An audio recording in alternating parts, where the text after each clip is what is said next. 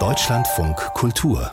Kulturnachrichten die Akademie der Künste in Berlin darf die Literaturzeitschrift Sinn und Form vorläufig nicht mehr herausgeben. Hintergrund der gerichtlichen Entscheidung ist eine wettbewerbsrechtliche Klage. Die Zeitschrift Lettre International und ihr Chefredakteur Frank Berberich werfen Sinn und Form vor, eine Staatszeitschrift zu sein. Aus Sicht der Akademie klagt Berberich, weil ihm während der Pandemie eine staatliche finanzielle Unterstützung nicht gewährt wurde. Der Beirat von Sinn und Form nannte nannte Berberichs Vorgehen den Versuch, ein traditionsreiches, international hoch angesehenes Periodikum auszuschalten. Einer Stellungnahme des Beirats haben sich zahlreiche Literatur- und Kulturschaffende angeschlossen, darunter Daniel Kielmann, Eva Minasse und Andreas Dresen. Noch nie haben staatliche Behörden weltweit so häufig das Internet abgeschaltet wie im vergangenen Jahr. Das teilten die US-Organisation Access Now und andere Bürgerrechtsinitiativen in New York mit. Nach ihren Angaben führten mindestens 35 Länder 187 großflächige Blockaden durch. Ziel sei es gewesen, demokratische Bewegungen zu behindern, Menschenrechtsverletzungen zu vertuschen und Gewaltvorschub zu leisten. An der Spitze lag zum fünften Mal in Folge Indien mit mindestens 84 Internetabschaltungen. Die Ukraine war von 22 Sperrungen betroffen, die das russische Militär verursachte. Auf Rang 3 folgt der Iran.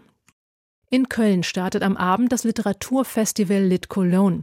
Es ist mit rund 200 Veranstaltungen und über 100.000 Besuchern das größte seiner Art in Europa. Im Mittelpunkt der Eröffnungsveranstaltung stehen in diesem Jahr die Proteste iranischer Frauen. Der Schriftsteller Navid Kermani sagte im Deutschlandfunk Kultur, er erhoffe sich ein starkes Zeichen. Der Bundesregierung warf er vor, die Opposition im Iran nicht ausreichend zu unterstützen. Am Anfang gab es ja nicht mal ein Zeichen der Solidarität. Das hat ja lang gedauert. Und es war der Druck der Öffentlichkeit, der die Außenministerin dann gezwungen hat, auch den Bundeskanzler dann doch Stellung zu beziehen. Das haben sie inzwischen getan. Aber das reicht bei weitem nicht aus. Also die, die Rhetorik, die inzwischen gut geworden ist, auch die hilfreich geworden ist, steht in keinem Verhältnis zu dem, was die Bundesregierung dann wirklich tut. Der Schriftsteller und Publizist Navid Kermani. Das neue Plakatdesign des Theaters Magdeburg ist unter den Gewinnern des Wettbewerbs 100 beste Plakate 2022. Gleich sechs Magdeburger Motive wurden nach Angaben der Bühne dafür ausgewählt. Typisch für das preisgekrönte Design aus Sachsen-Anhalt seien einprägsame Illustrationen, absurd fantasievolle Motive und viel Farbe, hieß es. Eingereicht wurden für den Preis fast 2300 Plakate aus Deutschland, Österreich und der Schweiz. Die Gewinnermotive sind ab dem Sommer in verschiedenen Ausstellungen zu sehen.